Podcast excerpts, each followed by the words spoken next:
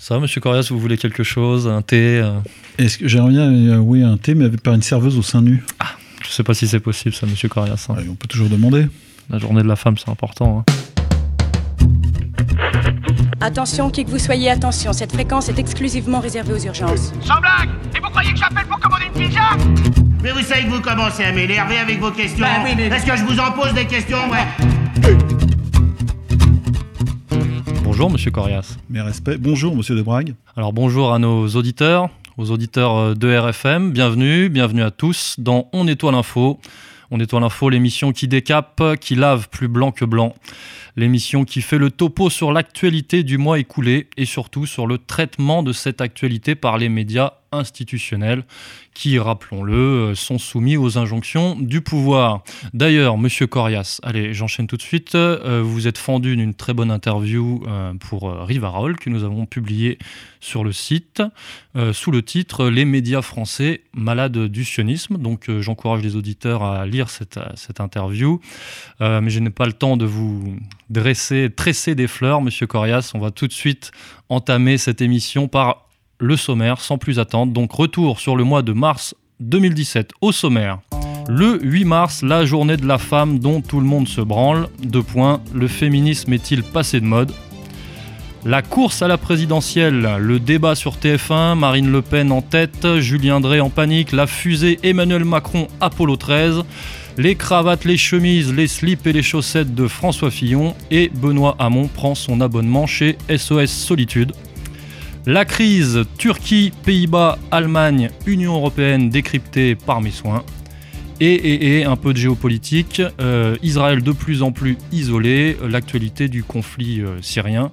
Et euh, un petit bonus à la fin, c'est ça Un petit décryptage littéraire, monsieur Corias? Oui, un petit. Et, et là, c'est pas un livre contre-culture, mais je ne doute pas qu'il y ait des très bons livres contre-culture sur le sujet. Mais là, c'est un livre d'actualité politique qui sort. euh, c'est le Bienvenu Place Beauvau, qui euh, tombe à pic pour euh, faire décrypter les stratégies des uns et des autres et euh, surtout le- la relation entre la haute police et la politique. Bon, bah, écoutez, monsieur euh, vous nous avez mis l'eau à la bouche. L'information va reluire une fois de plus. Vous êtes, Ça va briller. vous êtes incorrigible, monsieur Corias. Allez, c'est parti.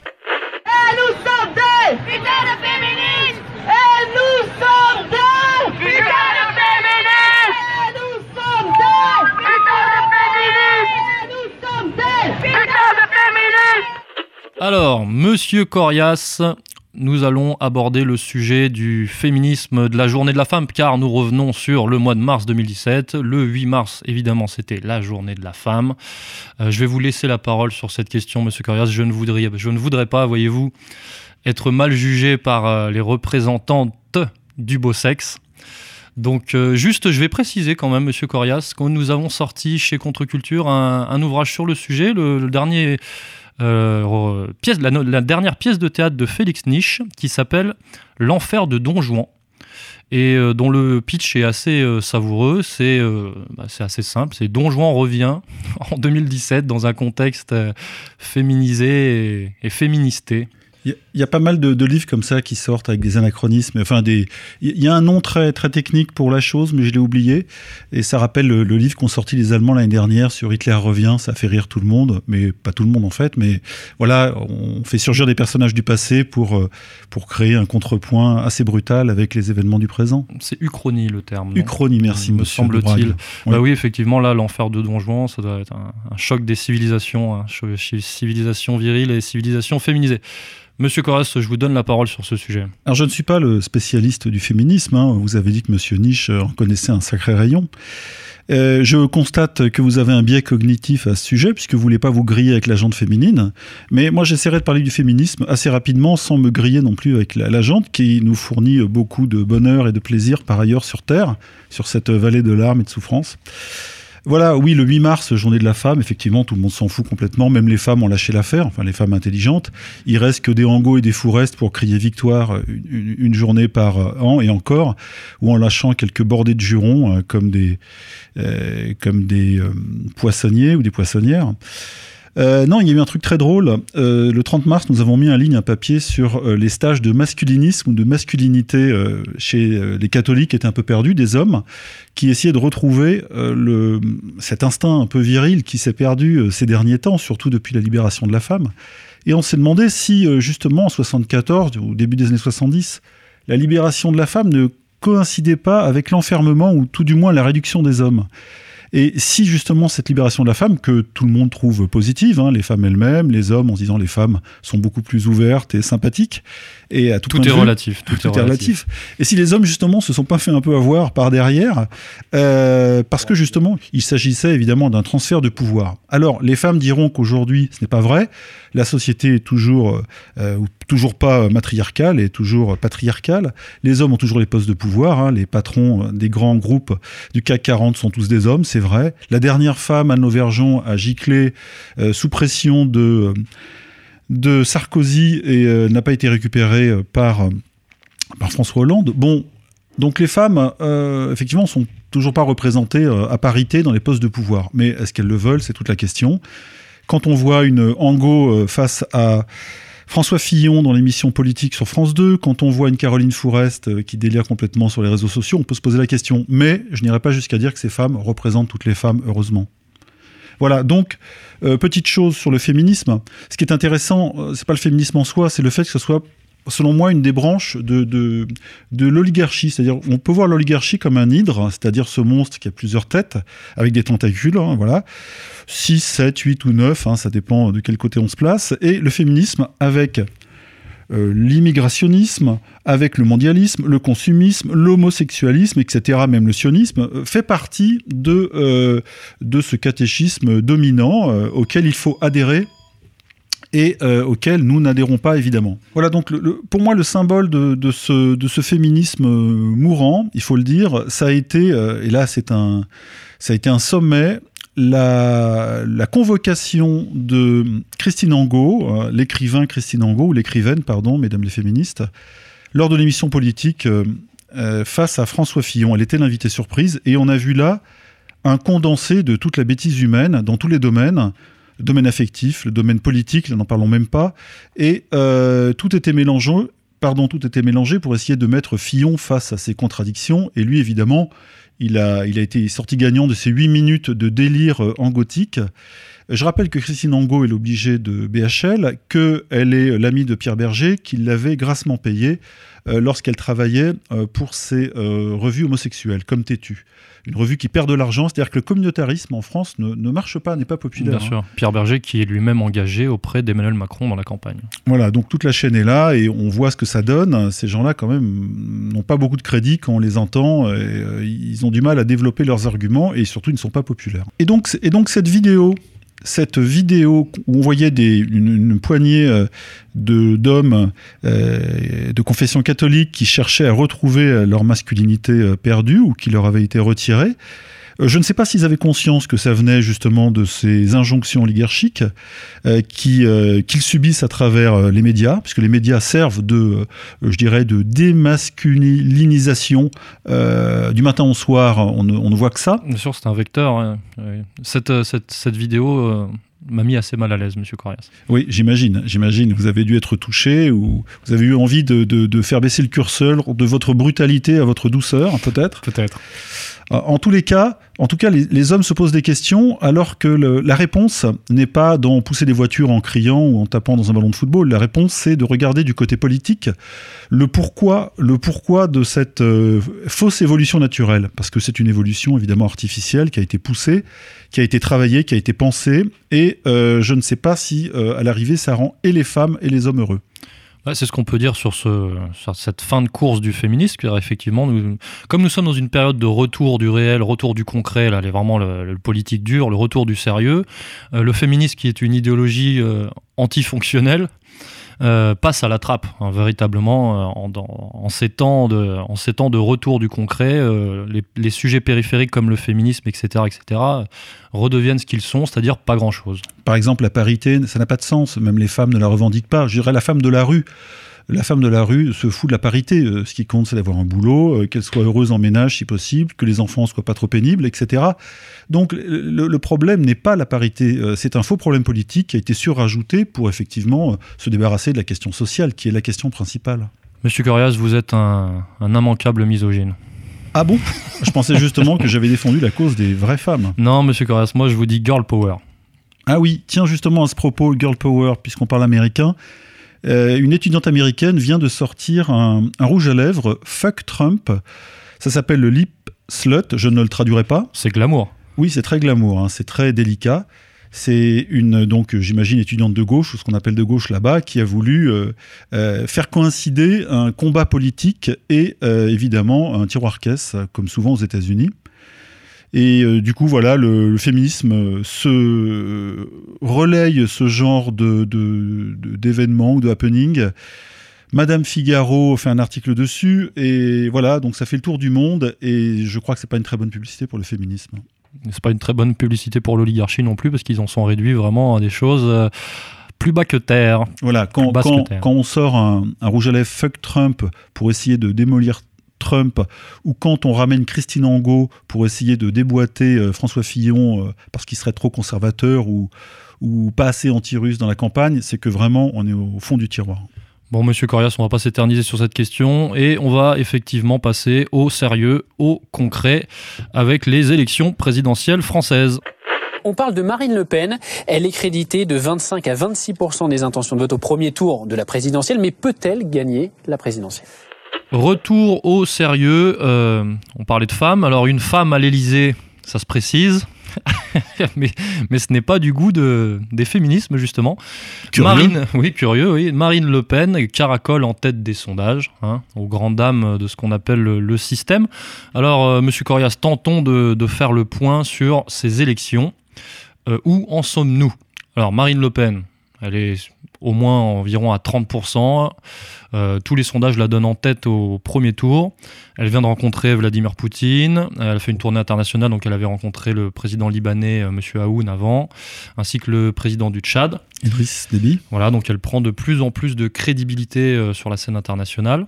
Un petit mot, M. Corras, sur Marine Le Pen? Oui, ben, elle fait son bonhomme de chemin. Elle, se, elle ne se base pas sur les, attaques euh, permanentes euh, des médias dominants et euh, visiblement, ça entraîne de plus en plus de Français. elle fait sa campagne tranquillement et apparemment, elle va aller au bout. Hein. Euh, oui, elle va aller au bout certainement, mais effectivement le, système est en panique, hein, c'est ce qu'on répète à longueur d'émission, euh, parce que le système a perdu tous les chevaux de course sur lesquels il misait depuis, euh, depuis un an. Hein, on va récapituler, le système a perdu Sarkozy, hein, Sarkozy a sauté, Juppé a sauté, qui était le candidat de l'oligarchie. Euh, Valls a sauté également, qui était vraiment le, candidat du système. D'ailleurs, je renvoie les auditeurs euh, vers euh, Soral Répond spécial hiver 2017, car il y a une très très grosse rétrospective et une réflexion de fond sur ces sujets-là, et on se rend compte que fin décembre, Alain Soral avait déjà prévu l'élimination de Manuel Valls. Donc voilà, c'est très intéressant de, de, regarder cette émission. et donc le système en panique a fait naître en urgence un candidat. Un remplaçant, un douzième homme. Un, élu, hein, un élu qui, sort d'un. Comment dire, qui, fuit d'un château en ruine ou d'un bateau en train de couler, à savoir le Parti Socialiste. Et euh, c'est évidemment Emmanuel Macron. Qui saute pas n'est pas Marseillais Ouais Et je vous en propose une autre. Qui saute pas n'est pas Macron. Qui saute pas n'est pas. Alors le Parti Socialiste qui, après avoir euh, comment dire, manipuler, spolier pendant des années euh, les Français. Maintenant qu'il se casse la gueule, il essaye de, euh, de, comment dire, de se reformer sous une nouvelle appellation, un nouveau style. Donc il y a un nouveau PS maintenant, un néo-PS, qui est effectivement la, la, structure En Marche, avant de devenir certainement une autre structure qui sera la structure progressiste, parti progressiste, comme dit Alain Soral. Un petit mot sur Emmanuel Macron, la fusée. on, constate juste que lorsque euh, une grande entreprise comme Thomson, qui avait été associée, je crois, à l'affaire des frégates, a connu, ou comme le Crédit Lyonnais, des problèmes avec la justice, le changement de nom, euh, changement devient la solution un petit peu hypocrite et qui permet d'effacer en quelque sorte le passé. Mais aujourd'hui, euh, dans l'urgence, comme vous dites, le passage du Parti socialiste au mouvement en marche et éventuellement aux progressistes, c'est quelque chose de tellement énorme que bon, ça fait rire les Français. quoi. Oui, bah on, se souvient effectivement que l'UMP, peut-être trop accolé à l'image de Nicolas Sarkozy, avait dû muter, hein, devenir euh, LR, les Républicains. Donc vraiment à l'américaine, hein, les Républicains, les progressistes. Alors, en parlant justement de, de candidats de droite, François Fillon, hein, qui n'en finit pas de, enfin, on n'en finit pas de lui sortir des affaires, des affaires, des affaires sur ses chemises, et compagnie. Euh, pourtant, malgré euh, tout un tas de, comment dire, de, tentatives de remettre la main sur le candidat Fillon de la part des sarkozystes, des jupéistes, euh, il faut considérer que le tropisme pro-russe, pro-manif pour tous, euh, etc., trop bourgeois de droite euh, traditionnel de François Fillon, gêne encore le pouvoir, le système pour en faire son candidat.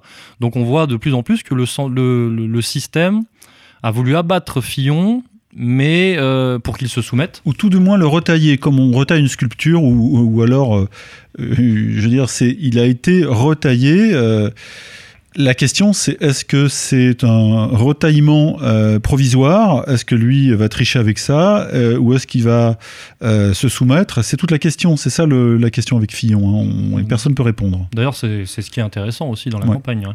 C'est la question, la question Fillon. Donc bon, euh, il reste quand même un candidat euh, très européiste. hein, il donne quand même pas mal de gages de, de ce côté-là. Il est prudent parce qu'il sait que c'est pas vendeur euh, électoralement aussi. Donc euh, il ne s'avance pas trop. Mais il n'est pas le plan A. Il n'est pas le plan A du système car le système a clairement misé sur Emmanuel Macron. Et le système d'ailleurs est en train de s'assurer au maximum que François Fillon, qui ne sera certainement pas au deuxième tour, euh, le système s'assure quand même qu'il rabattra pour Macron.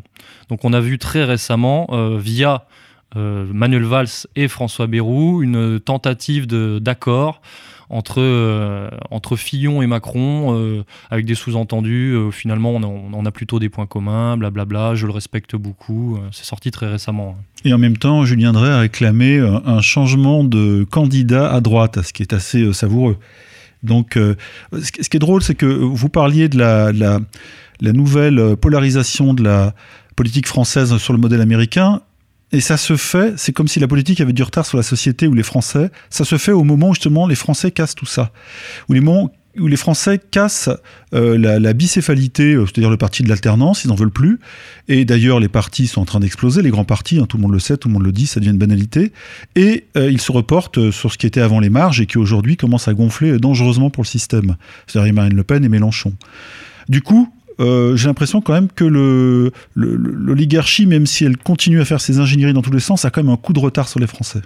D'où la création, effectivement, en panique euh, du, euh, comment dire, de- du monstre hybride euh, Macron. quoi. Voilà, et dont on voit les plantages permanents avec ses meetings foireux, avec ses sorties euh, à moitié débiles sur la culture, la France dont il connaît rien, la géographie foireuse, tout ça, tout ça fait rire, mais en même temps, euh, pour un futur éventuel président, c'est très dommageable. L'image de la France pourra en souffrir. Bah, c'est le souci, c'est que Macron, la baudruche Macron se dégonfle tellement vite qu'on se demande comment il va, il va, il va tenir encore un mois, hein, puis après encore cinq ans. Quel, est le, quel est le plan C À part abattre Marine Le Pen, on ne sait pas. C'est que des plans négatifs et euh, des remplaçants de remplaçants. Jusqu'où ça va aller C'est un peu comme les sociétés hein, qui embauchent des, euh, qui délèguent et qui finissent par trouver des ouvriers clandestins qui font mal le boulot. Voilà, on, a l'impression qu'on est un peu là-dedans aujourd'hui dans la, politique française. C'est que ce qui est imposé d'en haut ne passe plus. Et du coup, euh, il y a des il y a des ingénieries de plus en plus rapides et surtout de plus en plus rapidement décryptées par le bas. Alors j'ai l'impression, vous parlez de nous, c'est ça, Monsieur Corras, le bas, c'est nous? Un petit peu, mais c'est un La bas France très noble. C'est la- oui, c'est la France d'en bas. C'est la, c'est la noblesse de notre travail et notre cause. Alors effectivement, le système euh, atteste que Marine Le Pen sera au deuxième tour, fait tout pour placer Macron, mais le, le système donc travaille déjà à l'entre-deux tours en essayant de forcer euh, Jean-Luc Mélenchon et François Fillon à se rallier, malgré toutes leurs divergences, à Emmanuel Macron.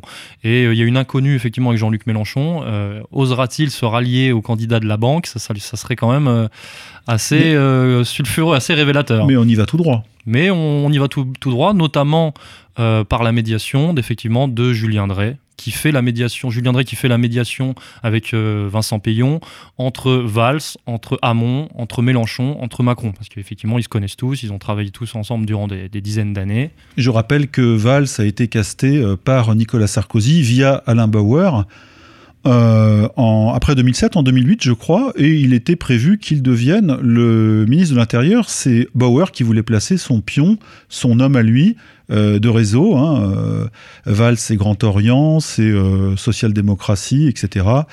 Et euh, donc c'est pas étonnant, c'est ça sort aujourd'hui, mais euh, aujourd'hui c'est juste là, il y a une série de confirmations de ce qu'on disait depuis euh, des années. Donc le système a perdu certainement le premier tour, travaille pour le deuxième tour, et si jamais, si jamais, euh, comment dire, euh, exploit, miracle ou je ne sais qu'est-ce, euh, ça ne se passait pas comme le système l'entend, il, y a- même certaines personnes, encore une fois Julien Drey, qui réfléchissent à repousser les élections, voire à les annuler. On n'a plus peur de rien là, côté système, j'allais dire côté PS, mais ça n'existe plus. On n'a plus peur de rien jusqu'à. On, ne sait pas jusqu'où ils peuvent aller pour justement perturber le calendrier électoral. Et ils le perturbent là de l'intérieur avec un faux candidat, Macron, ce qui est déjà d'un point de vue républicain euh, complètement, j'allais dire illégal, c'est pas illégal, mais c'est euh, euh, c'est contre-productif. Ça fausse tous les jeux. Euh, et justement, le, seul moment où les Français peuvent vraiment s'exprimer, c'est à la présidentielle, on le sait tous. Et même ce jeu-là, aujourd'hui, est euh, monstrueusement euh, truqué, trafiqué, perturbé par, par l'oligarchie. Alors l'avantage c'est que plus on avance, plus ça va être violent, plus c'est violent, mais du coup plus, plus ça se voit. Ouais. Et je voulais dire un petit mot sur euh, Benoît Hamon, euh, qui passe Oui, un peu pour, pour le naïf euh, de, de l'opération, parce qu'il Bah, a tout Benoît perdu. Hamon, c'est le dindon de la farce, trahi, abandonné par, par tout le PS. Hein, vraiment, il, il est isolé maintenant. Voilà, est-ce qu'il est qu'il avait deviné ça? Est-ce qu'il tombe des nues? Parce que c'est quand même pas un perdreau de l'année, ça fait 20 ans qu'il est au PS, c'est lui qui, avait, je crois, fait partie, il, y a encore- il y a assez longtemps, du nouveau Parti Socialiste, hein, qui cherchait déjà une nouvelle appellation un peu bidon euh, après Jospin. Puisque finalement, là, il va porter le fardeau de, de la fin du Parti Socialiste. Ah, il va, il va boire la piste jusqu'à Ouais, Lali. ouais. Hein. Et, euh, mais ce qui est étonnant, c'est que son programme est un programme euh, quasiment suicidaire. Alors j'avais listé, je crois, tout ce qui est- pouvait être aujourd'hui euh, euh, dans le nouvel esprit des Français euh, au niveau politique, avec leur nouvelle conscience, tout ce qui pouvait constituer un repoussoir pour l'électorat, eh ben, il est associé donc au socialo-islamisme, il est considéré comme irréaliste par rapport à Valls qui lui serait un réaliste, il est pro-palestinien, ou du moins il avait deux lieutenants qui l'étaient, et qui d'ailleurs ont, sauté plus ou moins pour ça. Il fait passer pour un rêveur, il est pro-drogue, c'est lui qui voulait légaliser le cannabis. La théorie du genre ne le dérange pas trop, il est contre l'autorité, il voulait désarmer les flics. Il est féministe. Voilà, il est féministe, il a fait une annonce sur le féminisme euh, complètement délirante là aussi. Et c'est aujourd'hui tout ce que les Français euh, repoussent, j'allais dire exècre, exècre, pardon, c'est un peu fort. Et donc on dirait que le PS lui-même a a accéléré l'ingénierie pour fabriquer le nouveau PS. Et Hamon sert peut-être d'accélérateur en misant sur tous les mauvais chevaux euh, politiques.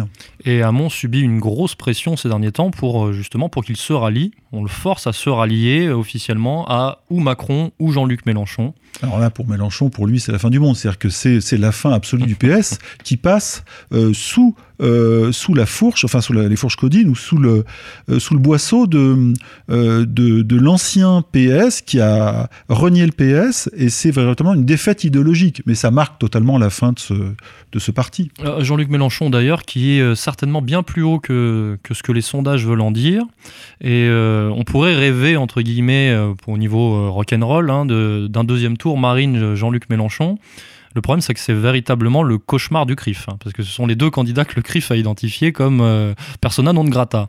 Je voulais dire une chose là-dessus. Euh, Marine Le Pen et Mélenchon sont aujourd'hui considérés, avec Fillon, euh, qui est quand même un petit cas à part, parce que Fillon, c'est quand même un, produit du système. hein. Euh, Mélenchon et Marine Le Pen euh, représentent à eux deux les deux aspirations, euh, donc droit des valeurs et gauche du travail, un peu, on peut le dire, avec plus ou moins, avec des variantes. Euh, euh, droit des valeurs pour Marine Le Pen, avec une petite partie gauche du travail et euh, gauche du travail théorique, même si c'est pas le parti des ouvriers, évidemment, chez Mélenchon.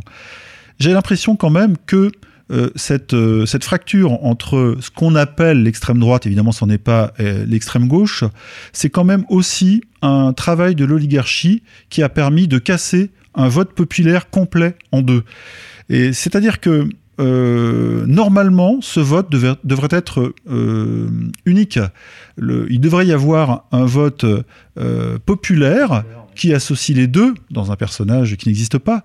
Et je, trouve que le, combat idéologique Marine Le Pen, Jean-Luc Mélenchon, c'est une production oligarchique, c'est-à-dire que c'est comme en fait le, le fascisme l'antifascisme, le racisme l'antiracisme, ce sont des fractures qui ont été provoquées pour justement empêcher cette espèce de ralliement anti-système et euh, dont on pourrait effectivement, euh, qui pourrait se transformer en, en, surprise au deuxième tour. Oui, mais il est quand même à notifier que Jean-Luc Mélenchon est quand même très très encadré par le, ce qu'on appelle le système, les, les, anciens trotskistes. Il a une base, euh, enfin, on connaît son parcours de Oui, franc-maçon, d'ancien sénateur, etc. Oui, oui, 30, mais 50 PS. on sent que dessous, on sent que dessous, il y a quelqu'un quand même qui a envie de péter les, qui a envie de péter les barrières. Mais pourra-t-il le faire sans se mettre en porte-à-faux avec sa base? Voilà, c'est la question et surtout sa, ses maîtres ou ses, euh, euh, ceux qui lui donnent ou ceux qui lui permettent aujourd'hui de faire une campagne médiatisée, ce qui n'a pas été le cas euh, il y a cinq ans. On Et s'est fait casser en deux. hein. Ce qu'on a vu très récemment, c'est que sur les déterminants forts, comme par exemple la visite de Marine Le Pen euh, en Russie, Jean-Luc Mélenchon s'est entièrement couché en déclarant que Poutine était un homophobe, etc., qu'il ne fallait pas serrer la main de ce- cette personne-là. Mais une déclaration en contradiction avec ce qu'il avait dit il y a quelques mois, en déclarant que Poutine euh, c'était le président choisi par les Russes, que, c'était un choix démocratique de leur part. Et donc on sent quand même qu'on lui a glissé cette, euh, cette réplique, on l'a vu passer sur Twitter, qui, qui ne cadre pas avec le nouveau Mélenchon, qui lui est beaucoup plus euh, souverainiste, euh, moins immigrationniste. Mais il peut pas le montrer. Et non. Il peut pas le montrer euh, ostensiblement. Voilà, d'où ces espèces de paradoxes et qui ne, ne servent pas euh, sa candidature et qui servent celle de Marine Le Pen qui est beaucoup plus claire. En fait, il est sur un, c'est un équilibriste Mélenchon. Quoi. Ouais, il a toujours été, il a toujours été entre, entre deux eaux et mais mais on il a quand même une sincérité, on le sent, sinon il serait pas aussi à l'aise, mais c'est quelqu'un qui sait jouer de toutes les de toutes les astuces politiques et toutes les toutes les tactiques possibles. Ouais, mais est-ce que sa sincérité le poussera à, à appeler à voter Marine Le Pen au deuxième tour contre le candidat de la banque? Ne rêvons pas. Mais par peut- contre, euh, oui, mais il est possible qu'il trahira encore une fois le peuple de gauche en appelant à voter pour Macron, qui est beaucoup moins de gauche que Marine Le Pen. Oui, il l'a déjà fait en 2012, de toute manière. Voilà. Euh, et même si Marine Le Pen était élue, est-ce que le système euh, baisserait les armes? Eh bien, euh, je ne crois pas, Monsieur Corral. Je crois que ça continuerait. Il y aurait notamment, euh, comment dire, le système, c'est sûr, perdrait des appuis. D'ailleurs, le système perd de plus en plus d'appuis, d'alliés, que ce soit même au niveau géopolitique, international. D'ailleurs, on en parlera après. Mais il leur reste quand même pas mal de leviers d'action. hein. les médias, ont, effectivement, l'argent, blablabla. Donc, et d'ailleurs, je voudrais évoquer à ce sujet la récente manif de la communauté chinoise. Il y a eu un ras-le-bol, des agressions qui persistent sur notre communauté asiatique. Et puis voilà, c'est à un moment donné, ça, ça finit par un mort. On s'est dit, il faut se réveiller. Voilà, faut plus qu'on reste en silence. Est-ce que vous voyez où je veux en venir, monsieur Corias? Pas encore, je n'ai pas votre niveau de conceptualisation, mais je, je suis tout oui. Eh ben, euh, je m'interroge parce que je me dis le, le système est prêt à tout pour effectivement provoquer euh, du remous. Et peut-être que cette, euh, cette récente manifestation de la communauté chinoise qui est encadrée, on le sait très bien, par ce qu'on appelle des militants d'extrême gauche, et on peut supputer que derrière il y a effectivement des partenariats avec euh, peut-être le Parti socialiste, etc. Enfin bon, parce que c'est dans certains quartiers de Paris, effectivement, Comme d'habitude. euh, le 19e, blablabla.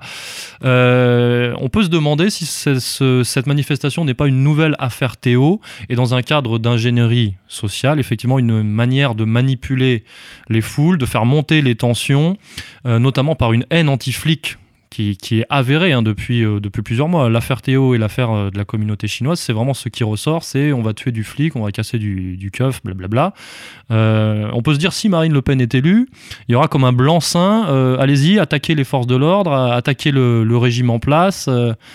Je pense que le système mise aussi là-dessus, quoi, sur euh, l'agitation. Il y a une réponse à votre question, euh, la question euh, que va faire le système en cas de victoire de Marine Le Pen. La réponse, elle est de l'autre côté de l'Atlantique. Que fait le système aujourd'hui depuis la victoire effective, c'est-à-dire le, le 20 janvier 2017 de Donald Trump C'est le chaos. Lui, il, il fait face à, à toutes les troupes de l'oligarchie qui lui sont envoyées dans les pattes, euh, du, du haut au bas, c'est-à-dire du renseignement américain, de l'OTAN, euh, de toutes les forces possibles, des, des procureurs généraux américains, La Fed. et dans, dans la voilà la Fed et dans la rue. Alors ça, ça sont les, les grosses les gros blocs euh, institutionnels, mais dans la rue aussi. Hein, il a, ils ont leurs antifas eux aussi, euh, les campus, les féministes. Mhm, mhm. Ça n'arrête pas et, Et- ça fait quand même. euh, Enfin, je veux dire, ça se calme pas. hein. Et il faut pas se leurrer, les réseaux sont les mêmes en France et effectivement dans l'entre-deux tours, il pourrait se passer beaucoup de choses et ça sera pour le moins euh, chaud.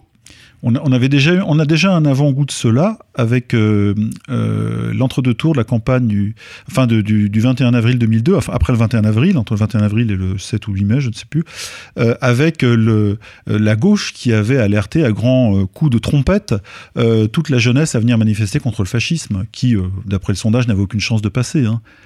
Et, euh, et là, on sent qu'une mobilisation aussi euh, peut, euh, peut avoir lieu dans le même ordre d'idées avec encore plus de chaos. Mais on sent que le peuple est de plus en plus conscient Et réticent. et réticent, et effectivement le système de plus en plus paniqué et peut-être quelque chose, peut-être un signe positif finalement. Monsieur Corias, un mot sur ces, un mot de conclusion sur ces élections, sur cette situation politique française? Ben, Je, je, les choses vont tellement vite dans tous les sens, on est surpris tous les jours, mais en même temps pas surpris parce que euh, tout se recompose selon ben, ce qu'on avait un petit peu expliqué comme sur le site depuis longtemps. Euh, c'est-à-dire euh, voilà que la vie politique française ressemble de plus en plus à ce que pensent les Français, malgré ce qu'on leur a demandé de penser. Et, euh, et ce combat entre le bas et le haut donne ce, bordel, ce bruit qu'on a en ce moment, mais il y a quand même des motifs euh, d'espérer.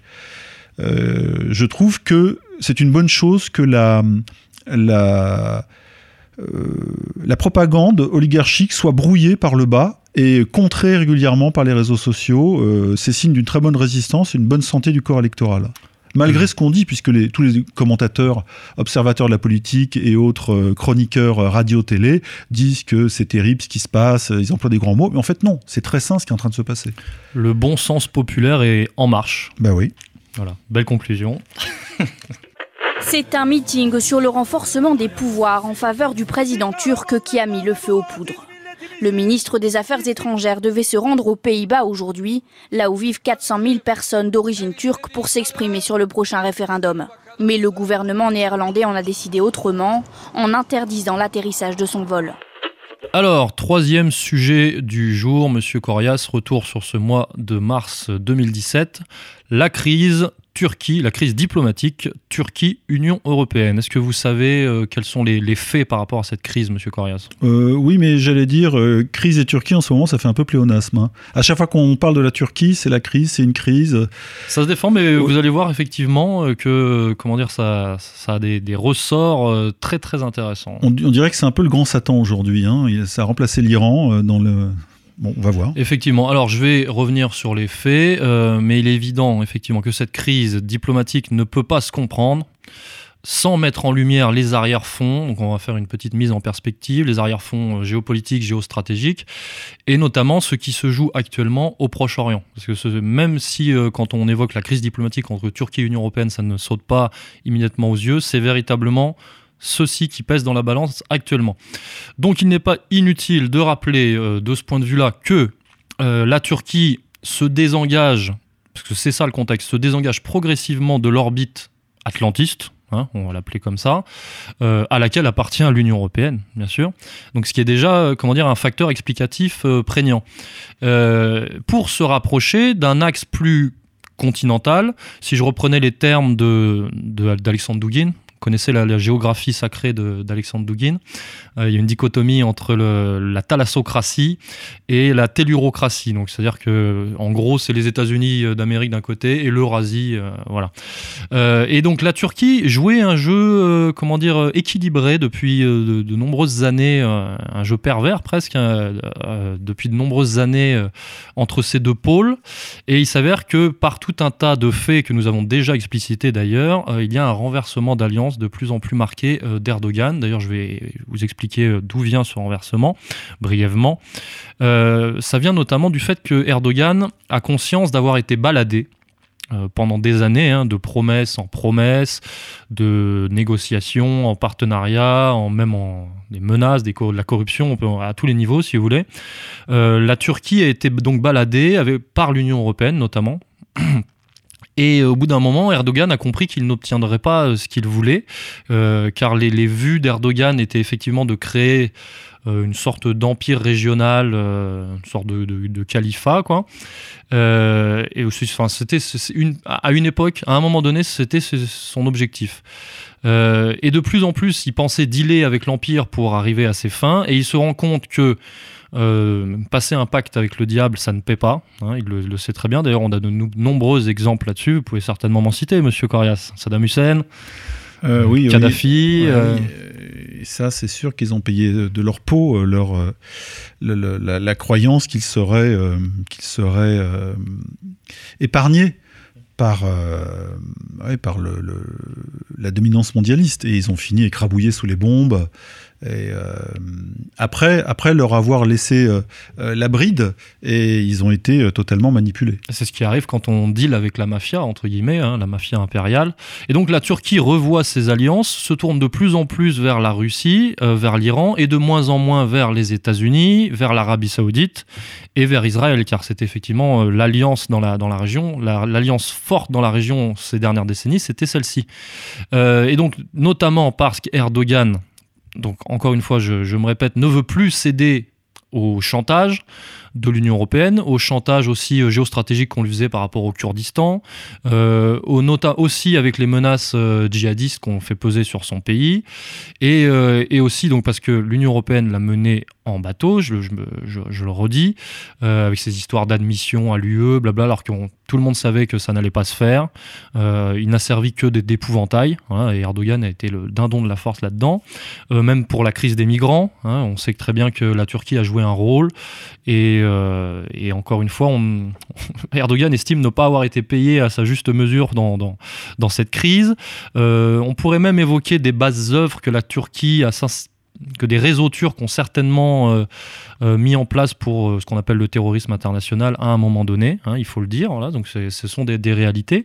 Donc la Turquie a donné de nombreux gages à l'empire. Mais quand Erdogan a compris que littéralement l'empire se foutait de sa gueule, qu'il n'aurait rien, ni Union européenne, ni Empire ottoman, ni quoi que ce soit, et qu'il finirait sacrifié comme, euh, comme tous les autres, euh, lui qui a des ambitions, euh, donc Erdogan a commencé à se fâcher, a commencé à se détourner de l'Union européenne, à revoir ses alliances, et, euh, et effectivement, il a compris ce que c'était de, de traiter avec, euh, avec la mafia, c'est-à-dire euh, Anglo-américaine. avec la mafia anglo-américaine, américano-sioniste, c'est-à-dire qu'effectivement tu tapines, tu n'es pas payé. et à la fin, on t'élimine, hein, on t'exécute euh, physiquement. Et donc, euh, d'ailleurs, on peut se poser la question est-ce que c'est pas notre destin aussi hein? Est-ce que c'est pas le destin de l'Union européenne? Est-ce que c'est c'est pas le destin de la France à force de, de, de dealer avec la avec l'empire? Je dirais c'est une autre forme d'élimination de soumission ou de réduction. C'est pas, ça sera, se passera peut-être pas comme euh, avec un tapis de bombe comme en Libye ou en Irak, mais il y a d'autres formes d'écrasement d'un pays. Oui, parce que par exemple, euh, nous on tapine pour l'Union européenne, mais qu'est-ce qu'on a? On n'est pas payé non plus. hein. L'euro est un fiasco tel, et même tous les pays de l'Union européenne finalement, il n'y a qu'à voir la- les sauf, Grecs. sauf l'Allemagne. Ouais, sauf l'Allemagne, mais on va y l'euro- venir. L'euro, c'est le Deutschmark, hein, je rappelle. Je rappelle juste une petite chose historique. Quand l'euro est sorti, euh, l'euro, c'était compliqué pour les Français, 6, francs 56, etc. Pour les Allemands, c'était 1 euro, 1 marque. Voilà, tout vient de là. Mais effectivement, on, va y venir, puisque cette crise Turquie-Union européenne, qui est à la base une crise Turquie-Pays-Bas, est en réalité une crise Turquie-Allemagne, effectivement, et qui cache plus profondément euh, l'affrontement dont, dont je vous parlais entre les grands pôles euh, géopolitiques. Et euh, donc, euh, la Turquie ne veut plus jouer le rôle de, golem, hein, de golem de l'Empire, de, zombie de l'Empire, je ne sais pas comment dire, parce que c'est contre ses intérêts, c'est contre nature. Et, euh, et d'ailleurs, c'est assez significatif dans cet affrontement de remarquer qu'elle doit traiter avec un autre golem contre nature, qui est effectivement euh, bah, l'Europe, parce que finalement l'Europe se retrouve un peu prise au dépourvu. C'est-à-dire que quand l'Empire quand un esclave se rebelle contre l'Empire, l'Empire envoie un autre esclave pour, euh, pour mater le l'esclave qui essaye de, pour le calmer quoi. Donc, euh, donc l'Europe se trouve entre deux feux, encore une fois, et, euh, Erdogan est déterminé. Donc euh, où est-ce que, où est-ce que cette crise va nous mener? On va voir. En tout cas, il y a des choses, il y a des choses intéressantes là-dedans. Erdogan n'a quand même pas, on peut tout comparer, mais commis la faute de Saddam Hussein de se croire de se croire euh, soutenu euh, par le parapluie anglo-américain jusqu'au bout euh, dans tous ses désidératas territoriaux. Mais justement, parce que la crise diplomatique vient d'un référendum que Erdogan veut proposer aux Turcs à propos de la sortie de l'OTAN. Et par rapport à ce référendum, les Pays-Bas ont interdit à des diplomates turcs de tenir des meetings aux Pays-Bas pour préparer ce référendum. Et ils ont, il y a eu une expulsion d'une ministre de la ministre de la famille turque, me semble-t-il, euh, et, des, empêchements de diplomates de s'exprimer. Et euh, c'est là, c'est de là dont, dont, est parti le meeting qui ont eu lieu en France et euh, voilà, qui ont fait sursauter beaucoup de gens, mais en même temps, voilà, il a été faire sa promo chez les Turcs français. Alors à partir de là, donc effectivement, montée de la tension. la Turquie a interdit aux diplomates hollandais de venir sur le territoire turc, euh, une rupture des relations diplomatiques.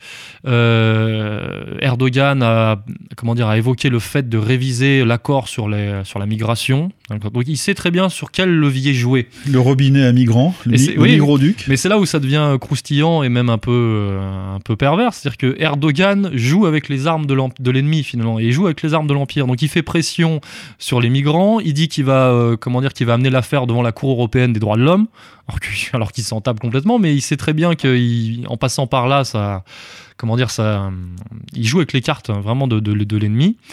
Euh, il fait pression sur les États européens en agitant les minorités ethniques et religieuses. Euh, voilà, donc il y a eu quelques déclarations, sa diaspora aussi, hein, la diaspora turque, il y a eu quelques déclarations fracassantes. Euh, vous, les, musulmans d'Europe, vous êtes le futur de l'Europe, etc. Il se, venge aussi de, de l'accueil des Kurde qu'il appelle lui terroriste dans les pays européens. Voilà, parce que c'est la monnaie de sa pièce. Voilà, hein. parce que l'Union européenne fait la même chose effectivement de l'autre côté avec les minorités kurdes et euh, bah, c'est ce qu'on appelle la politique dure, hein, vraiment.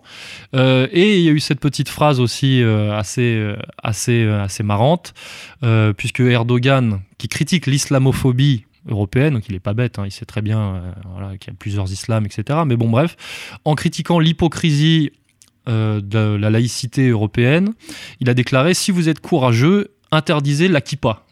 Donc là, il met le doigt quand même euh, sur quelque chose. Et ça, ça c'est comment dire, euh, quand pour les initiés, on comprend que ça veut dire qu'il sait très bien à qui il s'adresse. Une vidéo très drôle qui d'ailleurs n'a pas, n'a pas eu le succès escompté, mais euh, elle, tourne toujours. Hein. Oui, oui, et donc ça, ça, signifiait bien qu'il était déterminé. Erdogan sait à qui il parle et, et, il est déterminé. Et il a lâché aussi des termes qui ont créé un tollé en Allemagne, puisqu'il a qualifié les Pays-Bas et l'Allemagne de république bananière. Et il a évoqué les vestiges du nazisme. Alors là, ça, ça a créé le, ça crée le comment dire l'effroi hein, en Allemagne et euh, puisque finalement euh, on dépasse le cadre hollandais les Pays-Bas ne sont que des suppléants euh, dans, cette histoire. On sait très bien que c'est l'Allemagne qui a le qui a le leadership. Alors depuis l'Allemagne a répondu accusation d'espionnage blablabla. Donc bref ça monte ça monte en pression ça monte jour après jour. Et bah, les Européens paient le prix de tout ça et paient le finalement qu'est-ce qu'on paie? On paie le prix de la, la trahison des élites hein, encore une fois des, de, des technocrates européens, etc., qui, qui, ne, qui n'œuvrent pas dans l'intérêt des peuples européens. Et, euh, et, voilà, et donc Erdogan joue sur, euh, sur tous les leviers qui sont à sa disposition. La politique, c'est ça, hein. c'est un rapport de force et de nuisance. C'est comme les Américains hein, qui, euh, qui agitent la, la rébellion ouïghour à l'ouest de la Chine, hein, le Xinjiang.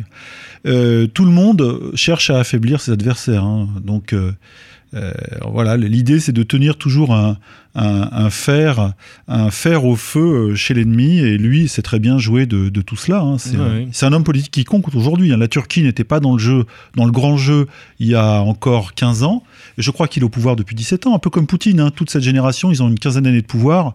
ils sont toujours là, preuve qu'ils sont non seulement légitimes mais, mais forts. Et du coup, euh, du coup, ils sont rentrés dans le grand jeu. Hein.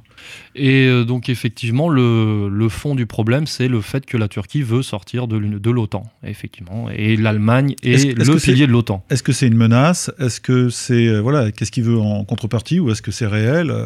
Bah, Ou est-ce qu'il y a un risque que justement il y ait des bombardements en Turquie, ou alors une rébellion bah, encore plus D'ailleurs, les des, des, hauts diplomates turcs savent très bien que cela va amener certainement des représailles via les réseaux djihadistes, terroristes, effectivement, qui sont les mercenaires de l'Empire, parce qu'on le sait très bien, et on peut le démontrer.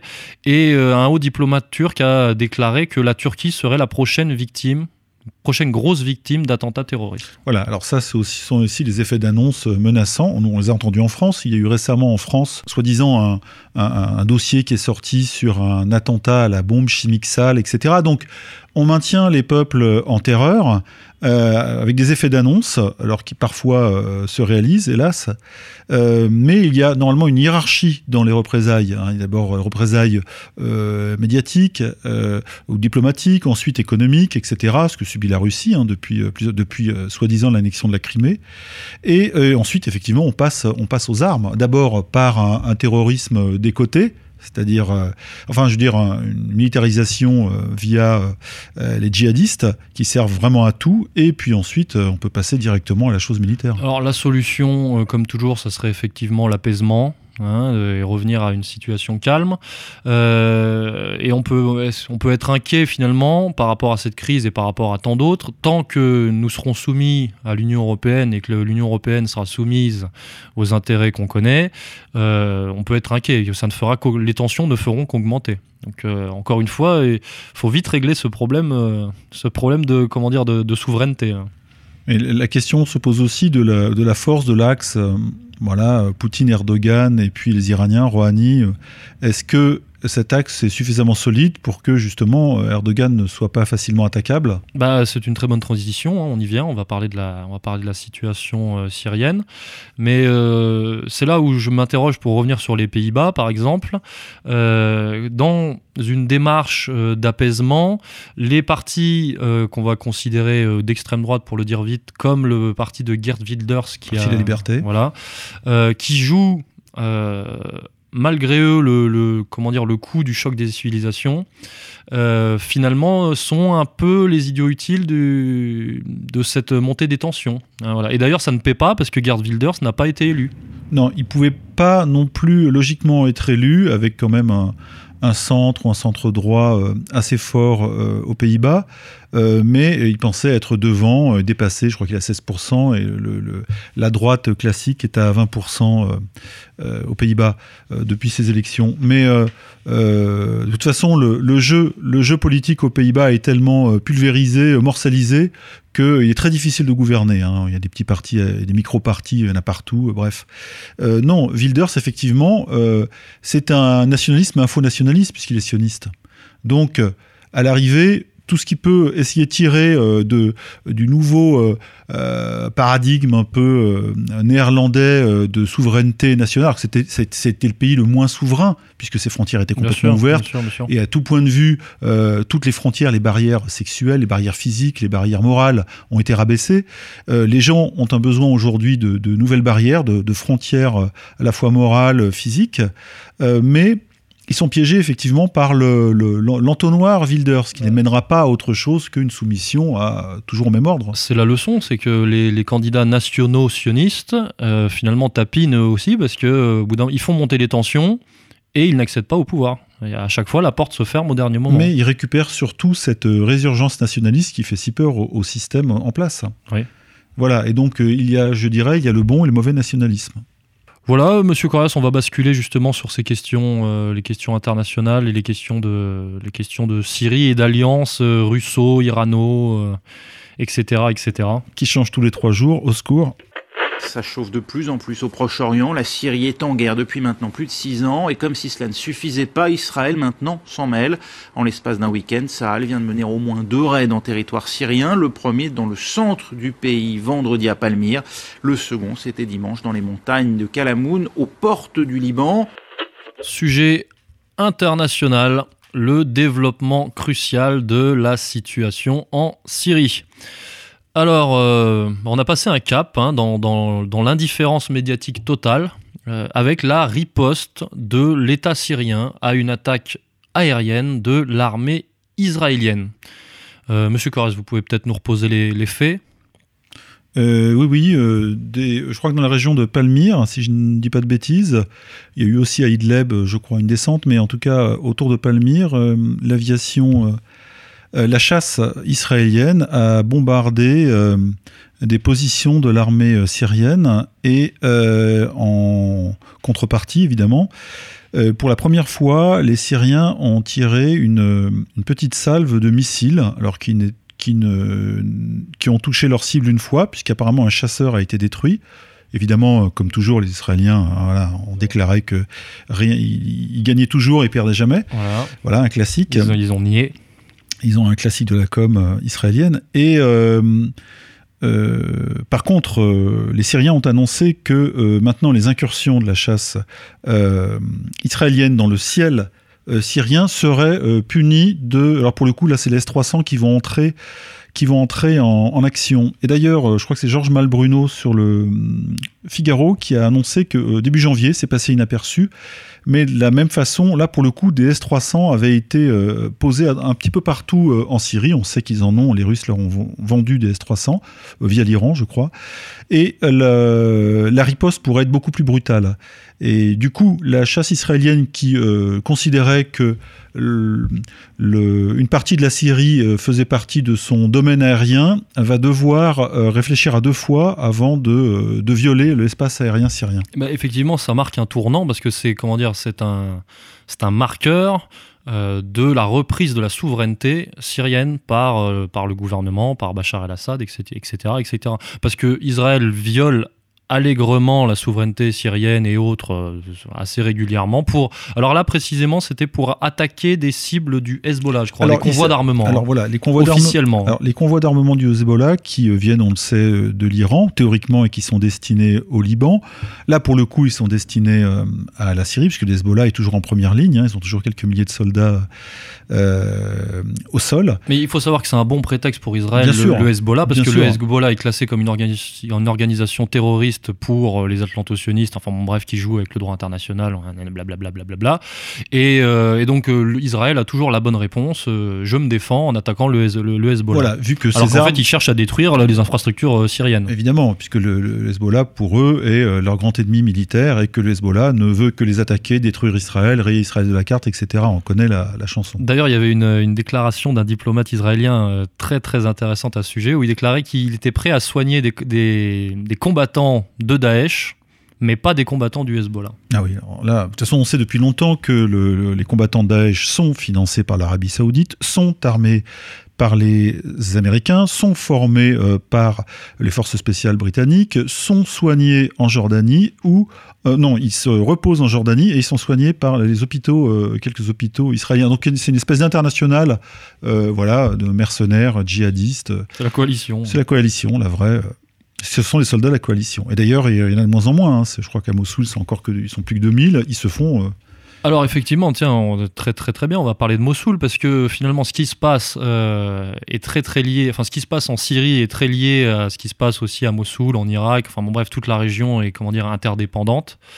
Euh, et effectivement, il y a euh, de nouveaux rebondissements dans cette affaire, car si vous vous souvenez, le, mois dernier, j'avais évoqué le fait que la stratégie impériale était effectivement, puisque les djihadistes sont encerclés à Mossoul, et que la stratégie impériale était de laisser une seule, une route, une seule route, la route de Raqqa, euh, ouverte que pour permettre aux djihadistes de fuir, entre guillemets, mais surtout de les déplacer, donc voilà, déplacer les, les- les combattants de Daesh vers la Syrie.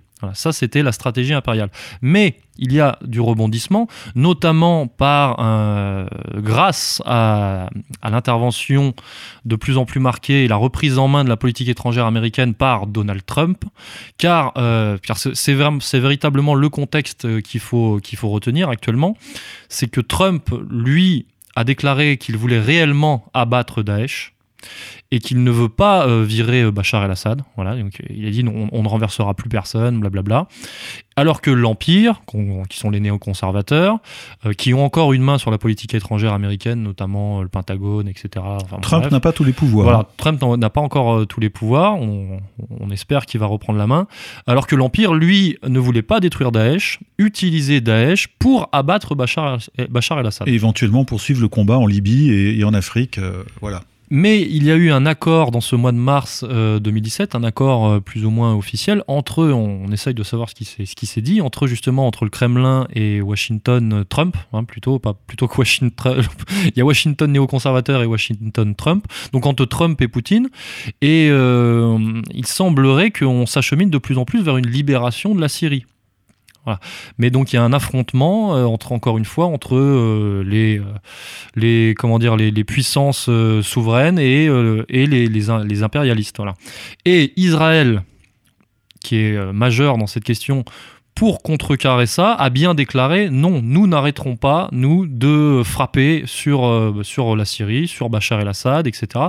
Euh, C'est pourquoi ils, font, ils commencent à faire le boulot tout seul, pas tout seul maintenant, mais. Euh... Ben, comme Daesh est en train de se faire botter le cul et de peut-être littéralement disparaître, on, Israël va peut-être jouer carte sur table et attaquer lui-même, en son nom, Bachar el-Assad. Sous prétexte de Hezbollah et de, de, de, présence iranienne à ses portes, puisque ça a été évoqué par les faucons israéliens. Hein. L'Iran est à nos portes. Euh, si euh, Assad reste dans le jeu, euh, c'est l'Iran qui est chez nous, quoi, quasiment à nos frontières. D'ailleurs, Poutine a convoqué l'ambassadeur israélien après les frappes israéliennes sur la Syrie pour essayer de, de, le recadrer. Parce que les Russes peuvent aussi en prendre sur la poire voilà, de la part des Israéliens. Donc là, il y a des frictions qui commencent à devenir sérieuses. Il y a de très fortes frictions euh, qui semblent être de plus en plus à l'avantage de l'axe, euh, on va dire, euh, poutino-trumpien, auquel se joint de plus en plus l'Iran, parce que l'Iran se rapproche de, Bachar, el-Assad.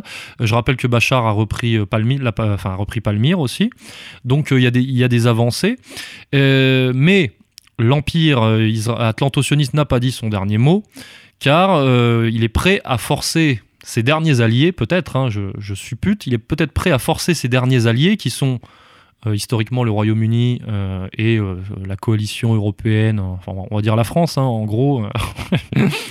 Malheureusement, en, en, gros, Tel Aviv est prêt à forcer Londres et Paris à intervenir, à continuer d'intervenir auprès des djihadistes, aussi avec le Canada. Hein, le Canada qui, se, qui prend de plus en plus de part là-dedans et qui, euh, qui, survole euh, l'espace aérien syrien de plus en plus, euh, pour, pour venir sauver, entre guillemets, les mercenaires de, de l'Empire que sont les djihadistes. Oui, tout est dit. Euh, non, je vais, je vais préciser. Alors, je vais préciser.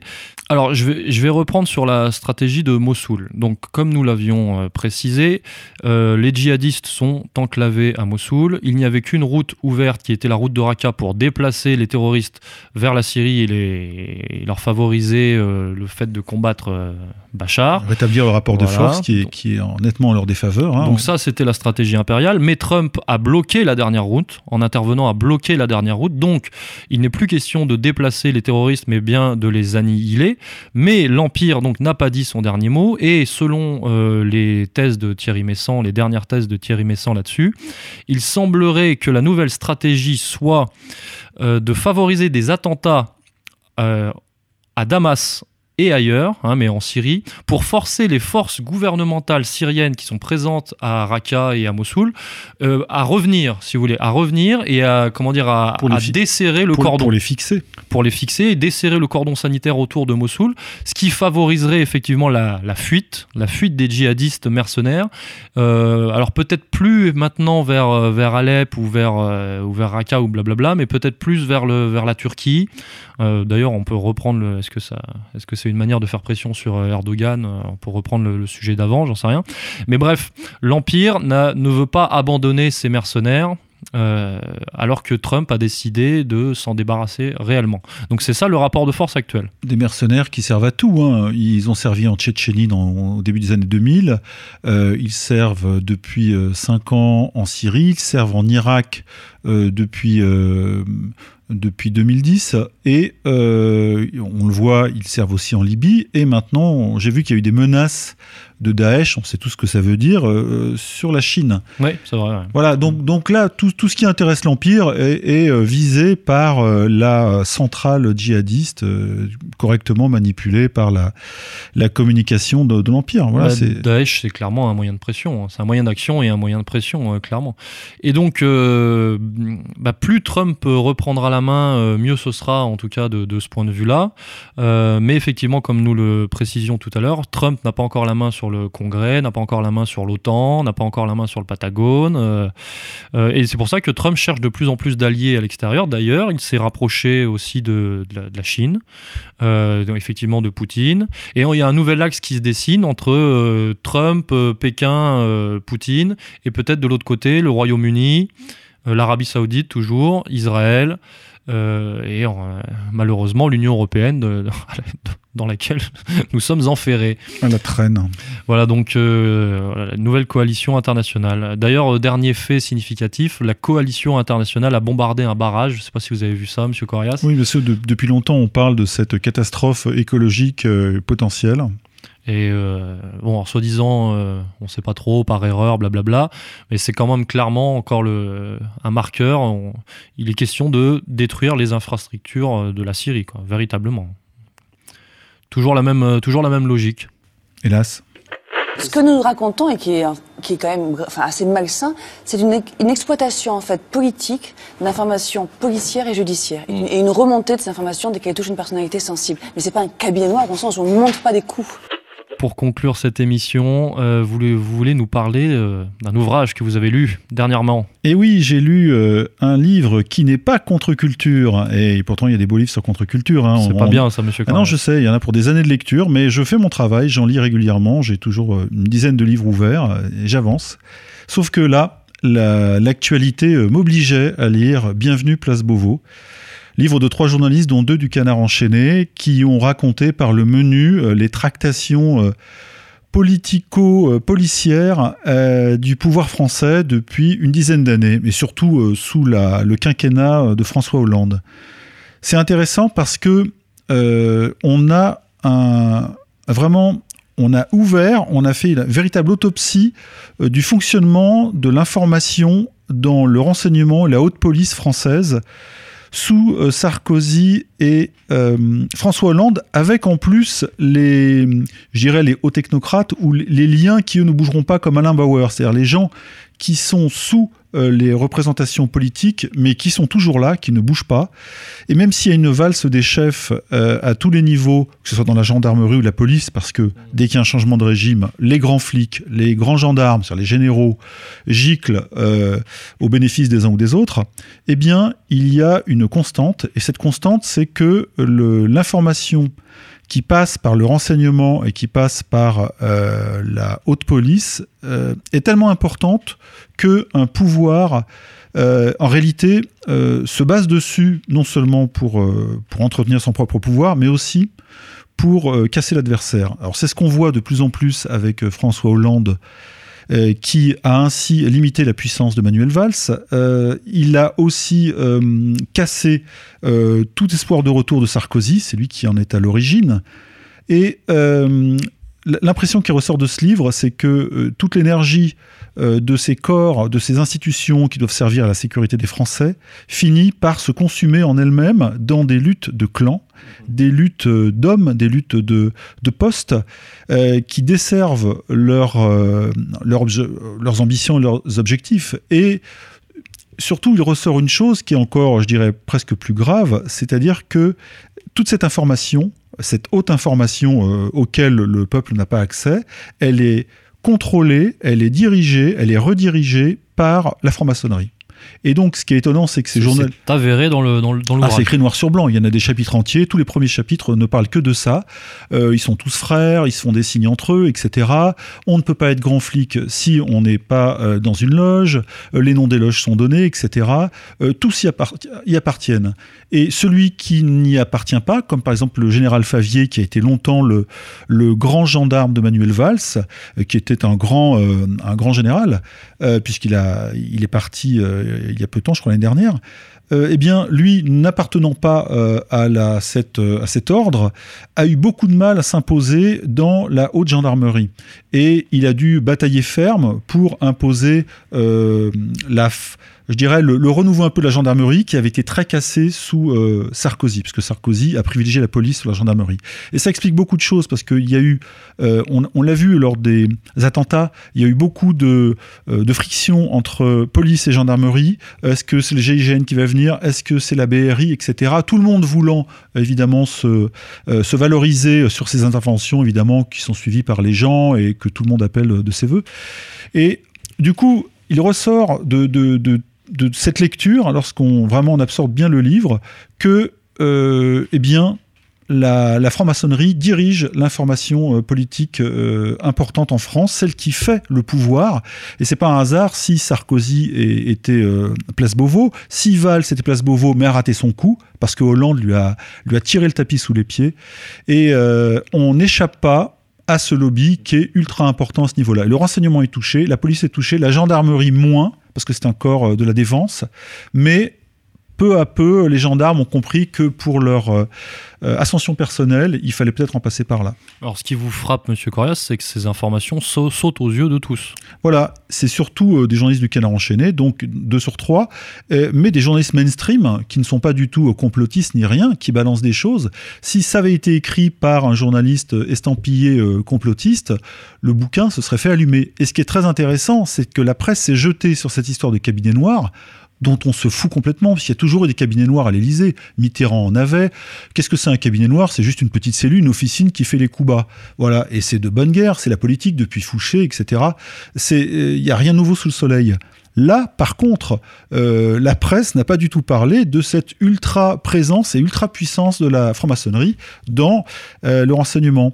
Euh, pour exemple, le, Manuel Valls s'est présenté comme l'obligé, comme le fils, le fils prodigue de d'Alain Bauer, qui voulait déjà le placer chez Sarkozy, place Beauvau, alors que Sarkozy était président. Alain Bauer, qui est un personnage central. Hein. Absolument central. Et d'ailleurs, il, y a un, il y a un paragraphe dans un chapitre consacré à Bauer, qui est quand même très très important en France, qui ne veut pas apparaître lui. On lui a proposé euh, Beauvau, il n'en a pas vraiment voulu parce qu'il ne voulait pas être exposé.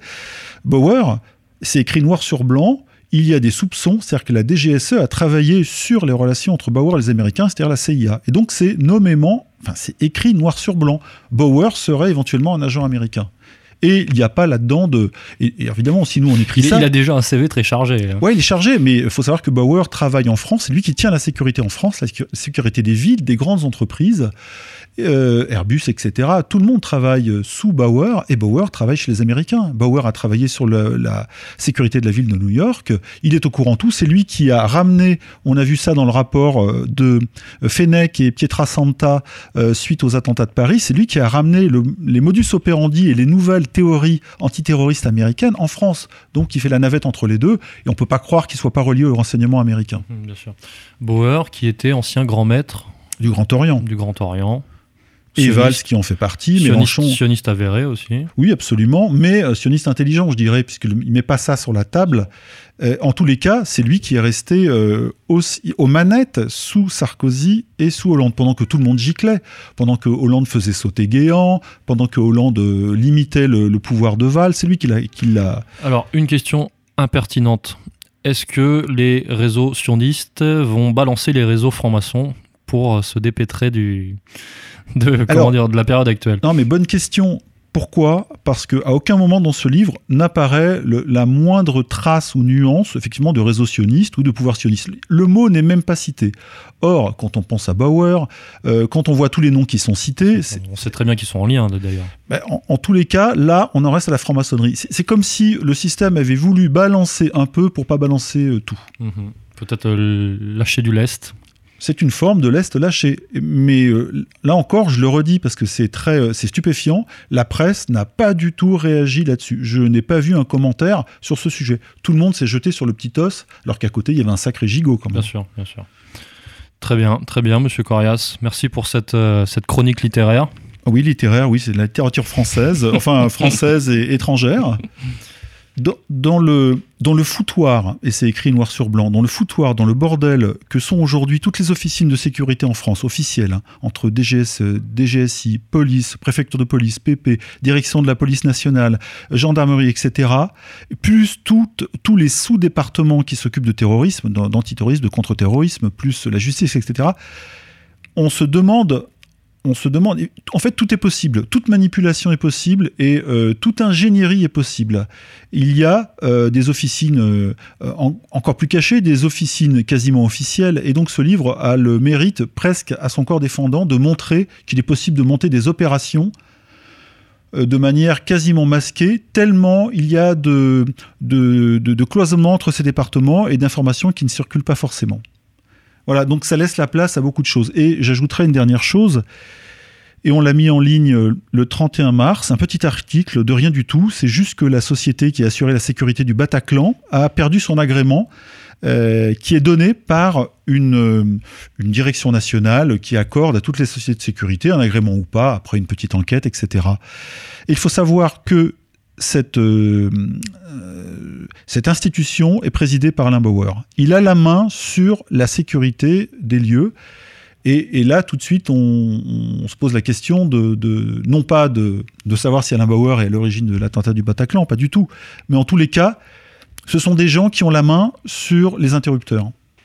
Monsieur Corras, euh, vous êtes beaucoup trop, beaucoup trop complotiste. Ah, pas du tout, c'est le livre. hein. Moi, je n'ai fait que lire et j'ai même pas interprété. hein. L'interprétation, elle se fait toute seule.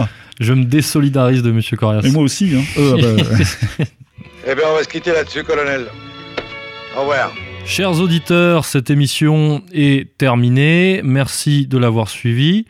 Euh, je vous encourage à visionner le dernier Soral répond pour nous soutenir et pour aussi, euh, comment dire, apprivoiser un travail de fond.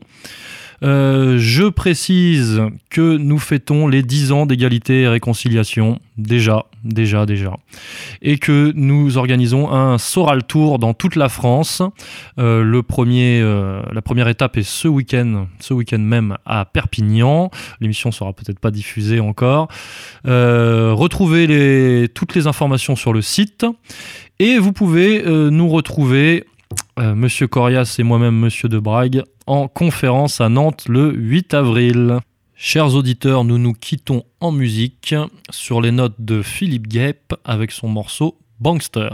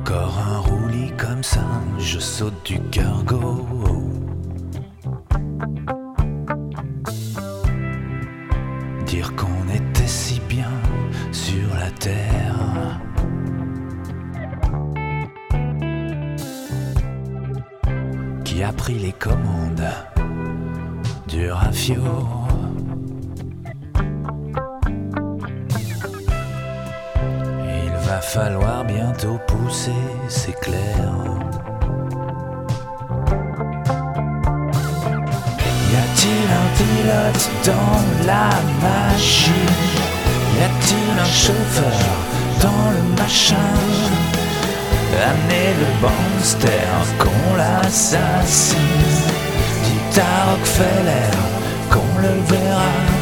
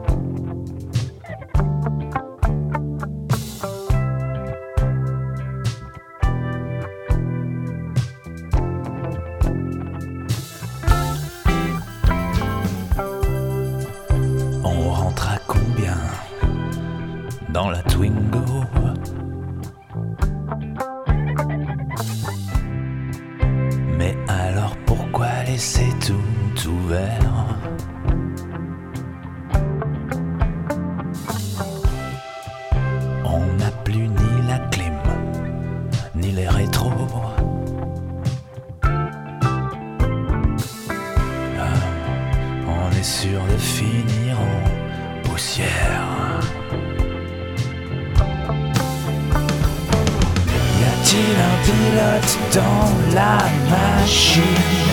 Y a-t-il un chauffeur dans le machin? Amenez le bankster qu'on l'assassine. Dites à Rockefeller qu'on s'en occupera demain. Y a-t-il un mezzo chez le médecine Y a-t-il un rabbin dans le train? Je crains, qu'on soit moins nombreux demain.